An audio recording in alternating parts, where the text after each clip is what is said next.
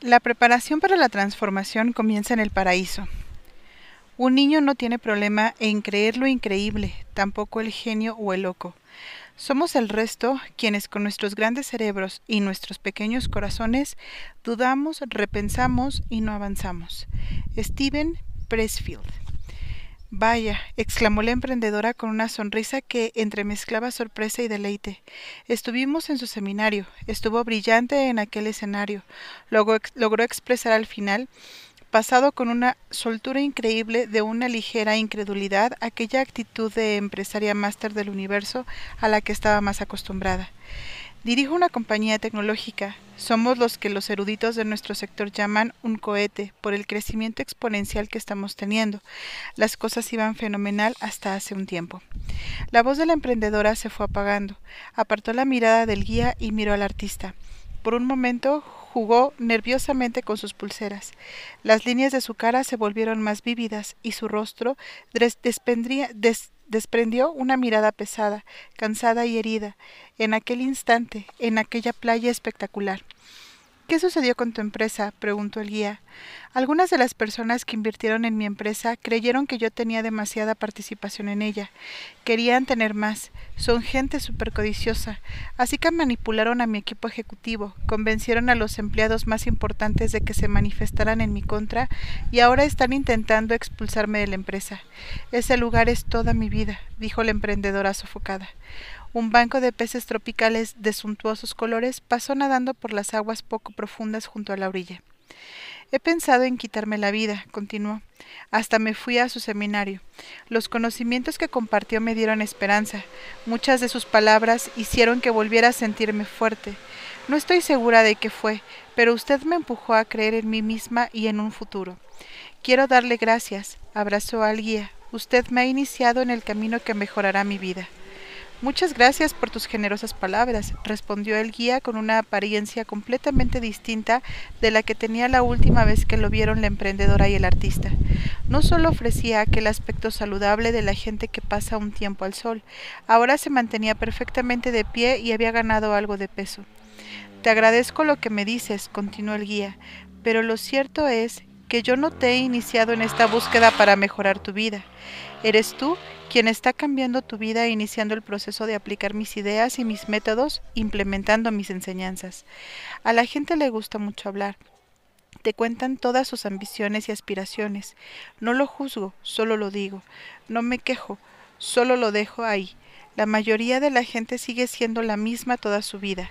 Tienen demasiado miedo de cambiar su modo de actuar. Están cansados con la complacencia del ordinario, impedidos por los grilletes de la conformidad y se resisten a todas las oportunidades de crecimiento, evolución y elevación personal. Hay tantas buenas personas entre nosotros, tan asustadas que rechazan el reto de sus vidas de salir al mar, al mar azul de la posibilidad, donde les espera la perfección, la valentía y la audacia.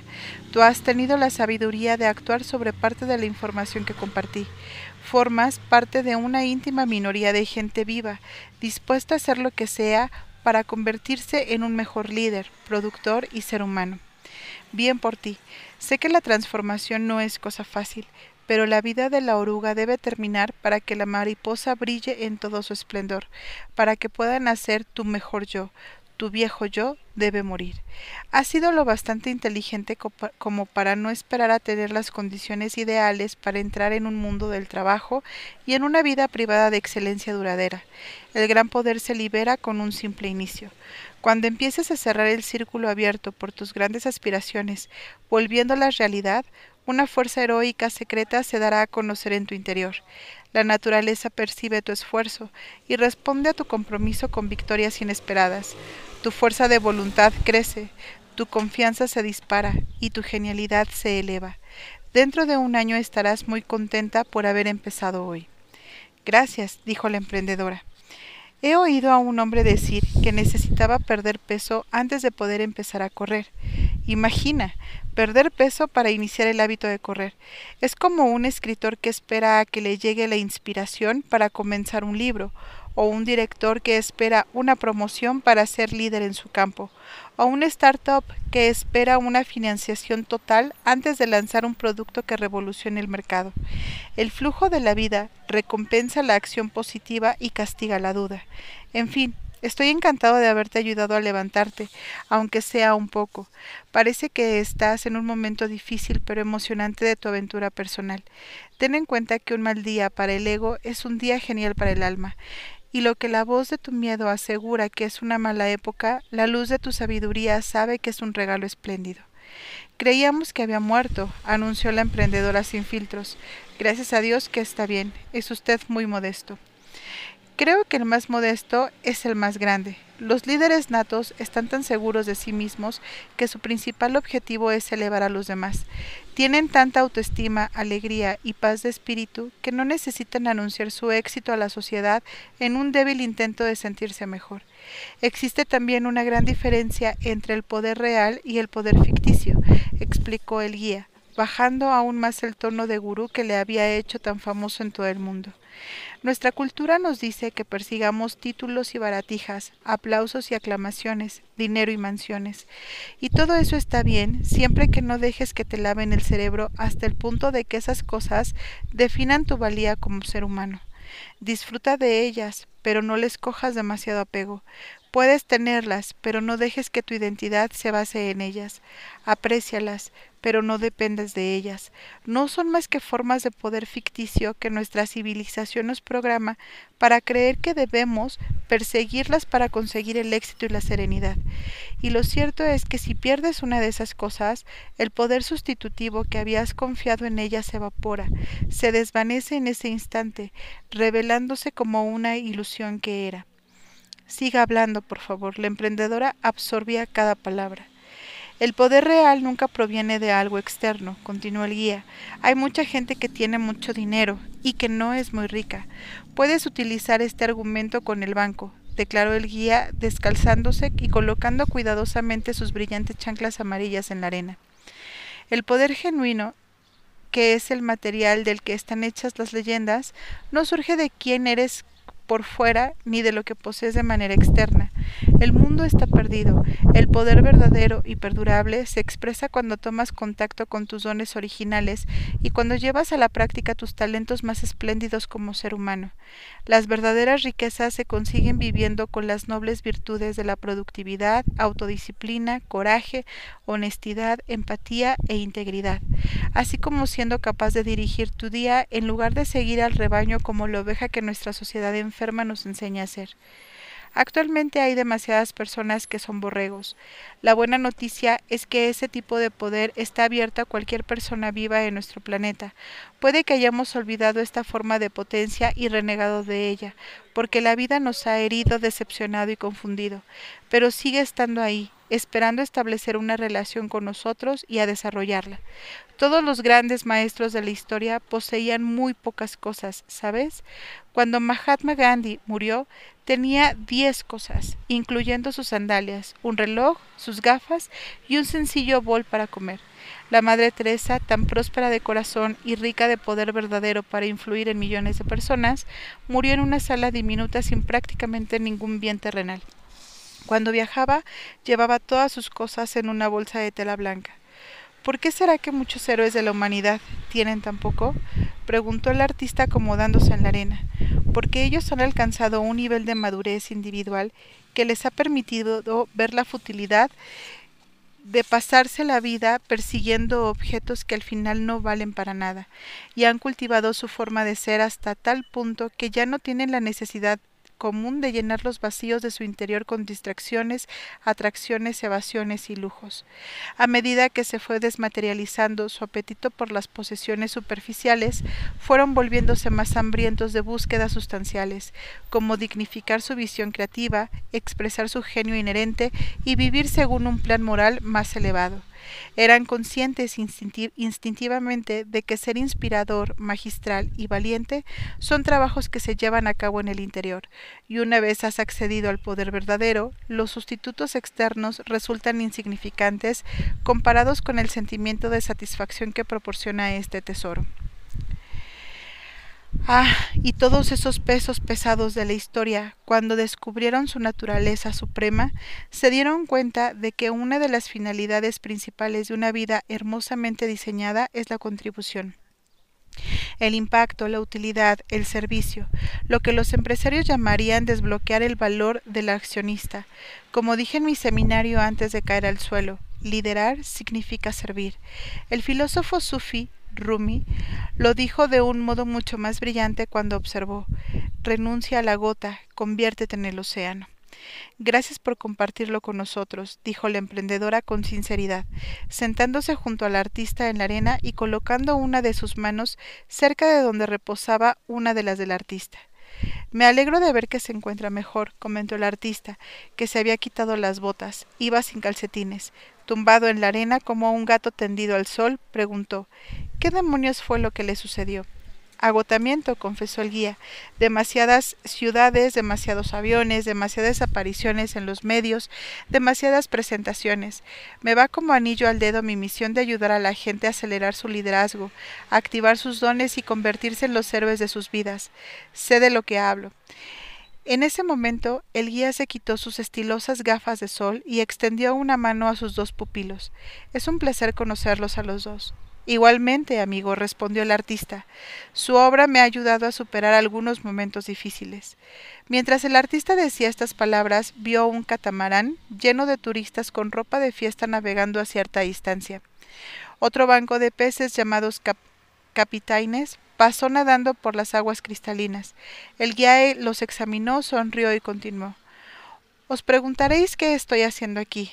Cierto, dijo la emprendedora, quitándose los zapatos y enterrando los pies en la arena ah, junto a su compañero. Bueno, llevo aconsejando al señor Riley desde que tenía treinta y tres años. Todos los atletas profesionales tienen entrenadores de alto rendimiento y los empresarios extraordinarios también. No puedes convertirte en un ícono tú solo.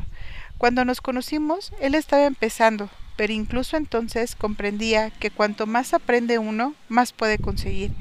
El crecimiento es el verdadero deporte que practican los mejores cada día. La educación es realmente una vacuna contra la perturbación, y a medida que os volváis mejores, tendréis mejores posiciones en todos los ámbitos de vuestra vida. Yo llamo a eso la actitud 2 por 3 para duplicar tus ingresos y tu impacto, triplica tu inversión en dos áreas centrales, tu virtuosismo personal y tu capacidad profesional. Me encanta, dijo el artista rascándose su flácida barriga, después se arrancó una uña rota del pie. El señor Riley comprendió muy pronto que para llegar a ser el mejor es necesario contar con la mejor ayuda. Nos hemos hecho grandes amigos con los años. Hemos compartido grandes alegrías como comidas de cinco horas con ensaladas de palmitos, gambas a la parrilla y excelente vino francés aquí en su playa privada.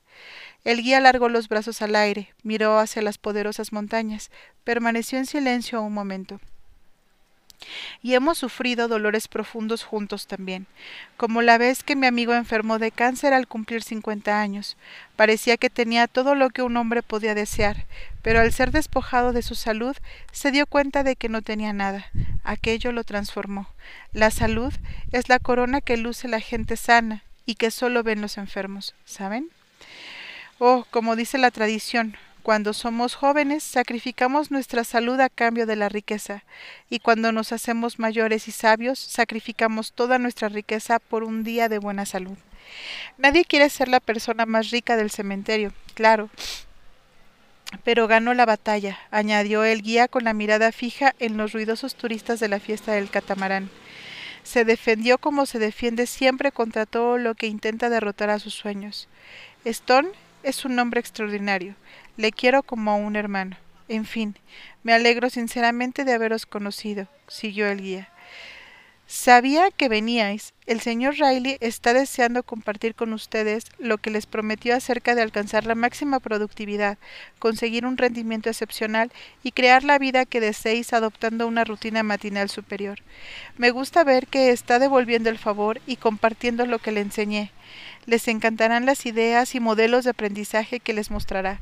El club de las cinco de la mañana será revolucionario para los dos. Sé que suena increíble, pero verse expuesto a la metodología que Stone está a punto de provocará cambios excelentes en su interior. El mero hecho de recibir Toda la información despertará algo especial en ustedes. El guía se puso sus elegantes gafas de sol. En fin, el señor Riley me pidió que les dijera que se sientan como en su casa durante estos días.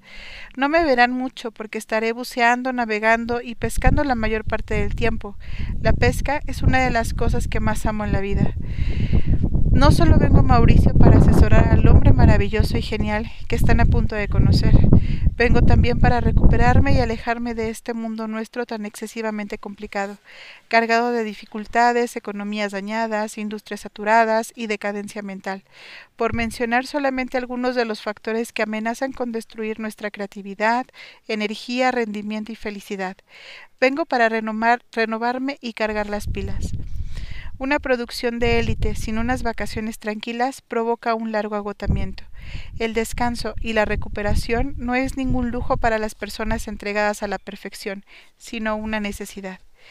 Llevo muchos años enseñando ese principio, y sin embargo me he olvidado de él y por ello pagué el precio durante la charla. También he aprendido que la inspiración se alimenta del aislamiento, lejos de la distracción digital incesante y del exceso salvaje de comunicación que domina las horas de la mayoría de la gente. Debéis saber también que nuestro genio natural se revela cuanto más dichoso eres. Las ideas que pueden cambiar el mundo surgen cuando están descansados, relajados y a gusto. Este pequeño lugar en el Océano Índico me ayuda a recuperar el acceso a la mejor parte de mí. También es un auténtico santuario de seguridad, belleza asombrosa y gastronomía increíble. Su gente es muy afectuosa y sigue llevando sus emociones a flor de piel. Adoro a los mauricinianos. La mayoría de ellos sigue sabiendo apreciar los placeres más simples de la vida, como una comida en familia o un baño con los amigos tras el cual poder compartir un pollo asado comprado en el supermercado y regado con una lata helada de Phoenix. Phoenix? preguntó el artista. Es la cerveza de Mauricio, respondió el guía. Y debo decir que siempre que me voy de esta isla y debo decir que siempre me voy de esta isla cien veces más fuerte, rápido, centrado y animado. Realmente trabajo duro en mi día a día. Espero que esto no suene muy vanidoso, pero me preocupa mucho mejorar la sociedad y estoy muy comprometido con hacer todo lo que esté en mi mano para reducir la codicia, el odio y el conflicto. Venir aquí me permite rehacerme, reconectar con lo que es importante para poder volver y trabajar para el mundo. Todos trabajamos para el mundo, ¿saben? En fin, pásenlo bien. Y gracias de nuevo por venir a mi seminario y por vuestras palabras positivas. Para mí significan más de lo que pueden imaginar. Lo fácil es criticar, cuesta más alentar. Ser un líder de gran impacto nunca requiere ser una persona irrespetuosa. Ojalá más líderes comprendieran este principio. Ah, y una cosa más, añadió el guía, quitándose arena de sus pantalones de surf de camuflaje. ¿Sí? preguntó la emprendedora en tono respetuoso. Por favor, vengan a la playa mañana por la mañana. Vuestro entrenamiento empezará entonces. Claro, accedió la emprendedora. ¿A qué hora? A las cinco de la mañana, obtuvo como respuesta. Controla tus mañanas, impulsa tu vida. El método de las 5 de la mañana. La rutina de, los la rutina de los constructores del mundo. Es bueno levantarse antes del amanecer, porque tales hábitos contribuyen a la salud, riqueza y sabiduría. Aristóteles. Bienvenidos al club de las 5 de la mañana, rugió el millonario mientras bajaba lentamente las escaleras desde su casa hacia la playa. Bonjour. Eso quiere decir buenos días. Llegáis justo a tiempo. Me encanta. La puntualidad es una de las cualidades de la realeza, al menos en mi escala de valores. Me llamo Stone Riley, declaró, extendiendo con elegancia una mano para saludar a sus dos huéspedes. Los harapos habían dado paso a unos pantalones cortos negros y una camiseta blanca con la inscripción Ninguna idea funciona hasta que la llevas a cabo. Iba descalzo y bien afeitado, parecía estar muy en forma y lucía un espléndido bronceado. Parecía mucho más joven de lo que aparentaba en el seminario. Llevaba una gorra de béisbol hacia atrás. Tenía unos ojos verdes fuera de lo común y una radiante sonrisa. Aquel hombre tenía algo muy especial. Una paloma blanca pasó volando sobre el, magnate y se quedó flotando unos segundos como por arte de magia. Después se fue. ¿Pueden imaginar algo así? Fue como un milagro. Deja que les dé un abrazo a los dos si no les importa, dijo el millonario entusiasmado, rodeando con sus brazos a la emprendedora y al artista a la vez sin esperar una respuesta. Sí que son valientes, vaya que sí. Haber confiado en un viejo harapiento, en un completo desconocido. Ya sé que parecía un sin techo el otro día. A ver, no es que no me importe nada de mi aspecto, es que no me importa mucho dijo riéndose de su propia falta de complejos. Lo que pasa es que me gustan las cosas auténticas, buenas y fáciles. Las cosas de verdad me hacen pensar en una vieja idea. Tener mucho dinero no te hace diferente, solo te recuerda quién eras antes de hacer dinero. El millonario echó una mirada al océano y se dejó bañar por los primeros rayos de aquel nuevo amanecer. Cerró los ojos y respiró profundamente. A través de su camiseta se notaban los contornos de sus marcados abdominales. A continuación sacó una flor del bolsillo trasero de sus pantalones negros. Ni la emprendedora ni el artista habían visto nunca una flor como aquella. Además, no estaba en, en absoluto estropeada por haber estado en el bolsillo del millonario. Algo muy extraño. Las flores son algo muy importante para quienes se proponen seriamente hacer magia en su trabajo y en sus vidas privadas, comenzó el magnate olfateando los pétalos. Pues bueno, quería contarles que mi padre era granjero. Yo crecí en una granja antes de que nos mudáramos a Carolina del Sur. Éramos una familia sencilla en nuestra forma de pensar, hablar, comer y vivir. Puedes sacar a un muchacho del campo, pero no puedes sacar el campo del muchacho, añadió mostrando un entusiasmo contagioso y una figura rodeada por el magnífico océano. La emprendedora y el artista dieron efusivamente las gracias al millonario. Le contaron que su aventura hasta el momento había sido magnífica y le dijeron sinceramente que la isla y su exclusiva playa eran lo más hermoso que habían visto jamás. Es una utopía, ¿verdad? Dijo el millonario poniéndose las gafas del sol. Soy un hombre con suerte, por supuesto. Estoy muy contento de que estén aquí, chavales. Entonces, ¿fue tu padre quien te transmitió el hábito de levantarte con el sol? preguntó el artista mientras paseaba por la orilla. Un pequeño cangrejo pasó corriendo y tres mariposas se elevaron en el aire. De repente, el millonario comenzó a girar como un derviche. Mientras giraba, comenzó a gritar estas palabras harían que lo, aborda, bordaran en las cortinas de vuestra habitación. Si no te levantas temprano, no puedes avanzar en nada. ¿Eh? ¿Qué está diciendo? le preguntó la emprendedora. Es una magnífica cita de William Pitt, el conde de Chatham. Por alguna razón he sentido la necesidad de compartirla ahora mismo. Pues bueno, deja que responda la pregunta sobre mi padre, dijo el millonario algo incómodo. Sí y no. Cuando era niño veía cómo se levantaba pronto cada mañana, como con cualquier buena rutina. Lo hacía tan a menudo que se volvió imposible para él no hacerlo. Pero como la mayoría de los niños, yo me resistía a hacer lo que mi padre quería que hiciera. Siempre he tenido algo de rebeldía en mi interior. Tengo algo de, pirata. En lugar de tener que pelear conmigo cada día por alguna razón, se limitó a dejar que hiciera lo que quisiera. Así que yo solía dormir hasta tarde. Qué padre más enrollado, comentó la emprendedora, que llevaba su atendo de yoga y seguía llevando su teléfono para anotarlo todo. Sí, lo era, afirmó el millonario, que rodeó cálidamente con los brazos a sus discípulos para continuar su paseo lentamente junto a la playa inmaculada. El señor Riley continuó. En realidad fue el guía quien me enseñó el método de las cinco de la mañana. Yo era muy joven cuando lo conocí. Acababa de crear mi primera empresa. Necesitaba a alguien que me guiara, que me desafiara y que me ayudara a desarrollarme como emprendedor triunfador y líder. Todos decían que era el mejor asesor del mundo, con diferencia. Tenía una lista de espera de tres años, así que le llamé por teléfono cada día hasta que accedió a ser mi mentor. Él también era bastante joven entonces, pero sus enseñanzas mostraban una sabiduría profunda, una potencia pura y un impacto lleno de ingenio muy desarrollado para su edad. ¿Y la disciplina de levantarse temprano te sirvió? le interrumpió el artista. El millonario le sonrió y dejó de caminar. Aquella fue la única práctica que cambió y elevó cualquier otra práctica. Ahora los investigadores llaman a este comportamiento esencial que multiplica todos tus otros patrones regulares de rendimiento, un hábito clave.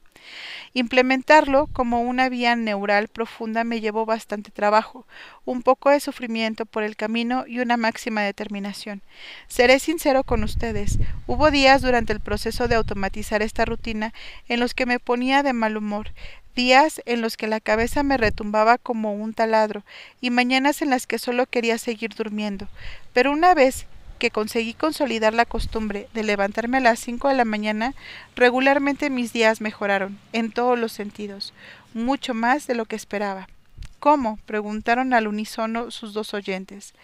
La emprendedora tocó cariñosamente con un dedo el brazo al artista, como sugiriendo que estaba pasando juntos por aquella experiencia, que ahora eran un equipo y que tenían la mejor, las mejores de las intenciones con él. El artista la miró fijamente, en su rostro afloró una suave sonrisa. El millonario continuó. En esta época de cambios exponenciales, distracciones abrumadoras y agendas desbordantes, levantarse a las cinco de la mañana y seguir el régimen matinal que el guía me enseñó fue mi antídoto contra la mediocridad. Se acabaron las prisas por la mañana. Imagina lo que puede mejorar tu día solo con eso. Comenzar nuestro día disfrutando de la tranquilidad que solo los primeros instantes de la mañana proporcionan. Empezar el día sintiéndonos fuertes, centrados y libres. Mi mente se volvió mucho más centrada a medida que pasaban los días. Los mejores hombres y mujeres, ya sean atletas, altos ejecutivos, arquitectos famosos o venerados chelistas, han desarrollado la habilidad de concentrarse en mejorar su habilidad durante largos periodos ininterrumpidos. Esta capacidad es uno de los factores especiales que les permite generar resultados de tanta calidad en un mundo en el que mucha gente diluye su ancho de banda cognitivo y fragmenta su atención, aceptando bajos rendimientos y logros ordinarios, y llevando unas vidas de mediocridad decepcionante. Estoy totalmente de acuerdo, indicó el artista. Es muy raro ver a alguien concentrarse en su arte durante muchas horas seguidas. El guía tenía razón cuando dijo en su sesión que las personas adictas a sus teléfonos eran zombies cibernéticos. Yo los veo cada día, es como si ya no fueran seres humanos, parecen robots pegados a sus pantallas, no están presentes, están medio vivos. Entiendo lo que dices, contestó el millonario. Protegerse contra la distracción es algo muy necesario si quieres dominar en nuestro campo y cosechar el éxito en tu arte. Los neurocientíficos llaman fluidez a la cumbre de este estado mental del que hablamos, en el que nuestra percepción se eleva y nuestra apertura a las ideas originales aumentan y accedemos a un nivel completamente nuevo de procesar la energía. Y elevarse y levantarse a las cinco de la mañana impulsa el estado de fluidez. Ah, y desde que empecé a levantarme antes de que comenzara el día, mientras casi todos dormían, mi creatividad también aumentó, mi energía se duplicó, mi productividad se triplicó. ¿En serio? interrumpió la emprendedora, incapaz de contener su fascinación con la idea de que un simple cambio hacia una rutina matinal concreta pudiera reorganizar una vida por completo. Absolutamente. La honestidad ha sido una de mis convicciones centrales durante todos los años que llevo haciendo negocios. No hay nada que supere el hecho de irse a dormir pronto cada noche con una conciencia intacta y un corazón libre de preocupaciones. Supongo que forma parte de mi naturaleza, como dijo el granjero, observó el millonario. De repente, el teléfono de la emprendedora emitió el sonido de un mensaje urgente. Lo siento mucho. Dije a mi equipo que no me llamaran aquí. Se lo dejé bastante claro. No tengo ni idea de por qué me molestan ahora, dijo bajando la mirada a la pantalla. En mayúsculas leyó esta escueta frase. Deja la empresa o morirás. La emprendedora comenzó a escribir torpemente en su teléfono, después se le resbaló y se le cayó a la arena. De pronto comenzó a jadear. ¿Qué ha pasado? preguntó rápidamente el artista, notando que algo iba mal. Al ver la cara pálida de su amiga y sus manos temblorosas, repitió con mayor intensidad y empatía ¿Qué ha pasado? El millonario también parecía preocupado. ¿Estás bien? ¿Quieres un poco de agua? ¿Necesitas algo? Acabo de recibir una amenaza de muerte de mis inversores. Quieren mi empresa. Están intentando echarme porque piensan que tengo demasiada participación. Me acaban de decir que si no me marcho, me matarán. Al instante el millonario se quitó las gafas de sol y sostuvo en el aire haciendo un movimiento circular. Segundos después, dos hombres altos con auriculares y rifles salieron de detrás de sus palmeras y llegaron corriendo a la playa, rápidos como gacelas. Jefe, ¿está bien? Preguntó firmemente el más alto de los dos. Sí, respondió el magnate seguro y tranquilo a sus guardias de seguridad, pero necesito que comprueben esto inmediatamente. Quiero hacer esto por ti, dijo dirigiéndose a la emprendedora. Puedo ayudarte a deshacerte de ellos.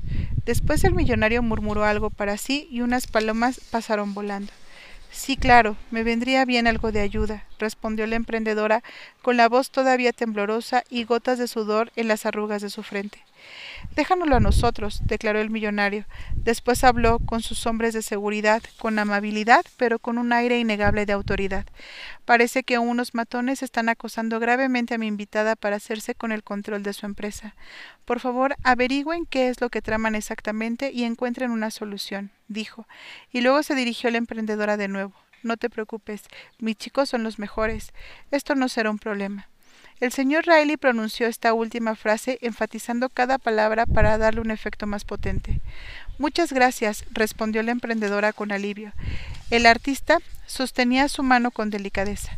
¿Puedo continuar? preguntó el millonario, mientras el sol se elevaba en aquel glamuroso cielo tropical. Sus huéspedes asintieron. Un sirviente impecablemente vestido salió de una cabaña que había más arriba en la playa.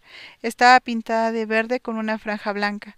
Al momento, el ayudante sirvió el café más delicioso que el artista y la emprendedora habían probado en su vida. Un fantástico potenciador cognitivo si se consume con moderación cada mañana, explicó el millonario dando un sorbo. Y está lleno de antioxidantes, así que el café también ralentiza el, ralentiza el envejecimiento. Bueno, chavales, ¿por dónde íbamos? Os estaba hablando de los grandes beneficios que obtuve cuando me uní al club de las cinco de la mañana e inicié la metodología matinal que me reveló el guía. Se llama la fórmula 20-20-20. Y créanme, cuando aprendan este concepto y lo apliquen con persistencia, su productividad, prosperidad, rendimiento e impacto aumentarán exponencialmente. No se me ocurre ningún otro ritual que haya contribuido a mi éxito y a mi bienestar tanto como este. Soy demasiado modesto en cuanto a lo que he conseguido en mi carrera empresarial. Siempre he pensado que la fanfarronería es el mayor defecto de carácter.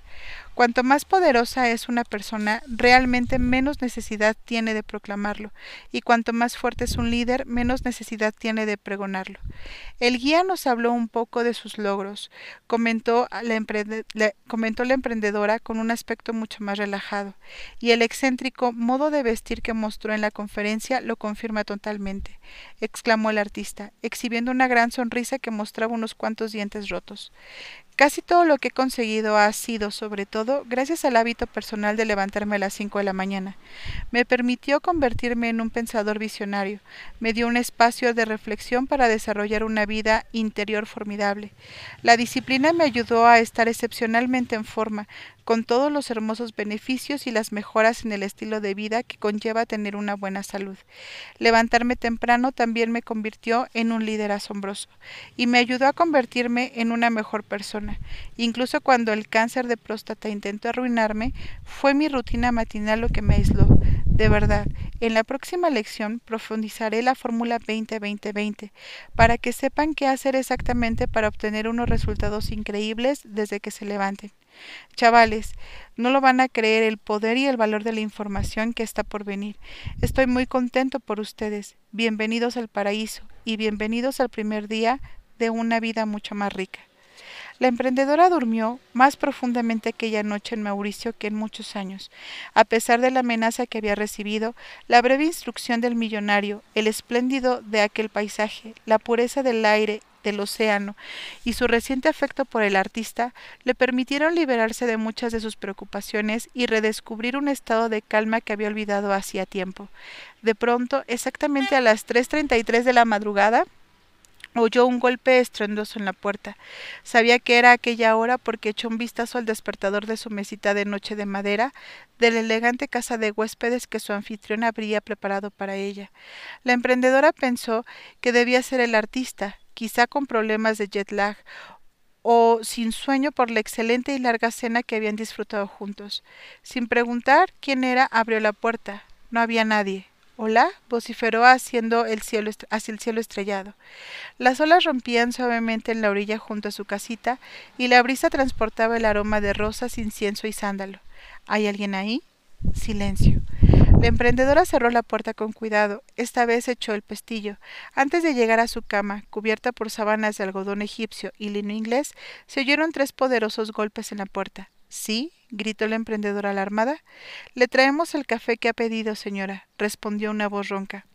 La cara de la emprendedora volvía a estar llena de arrugas, su corazón comenzó a latir con fuerza, empezó a sentirse angustiada y se le hizo un nudo en el estómago.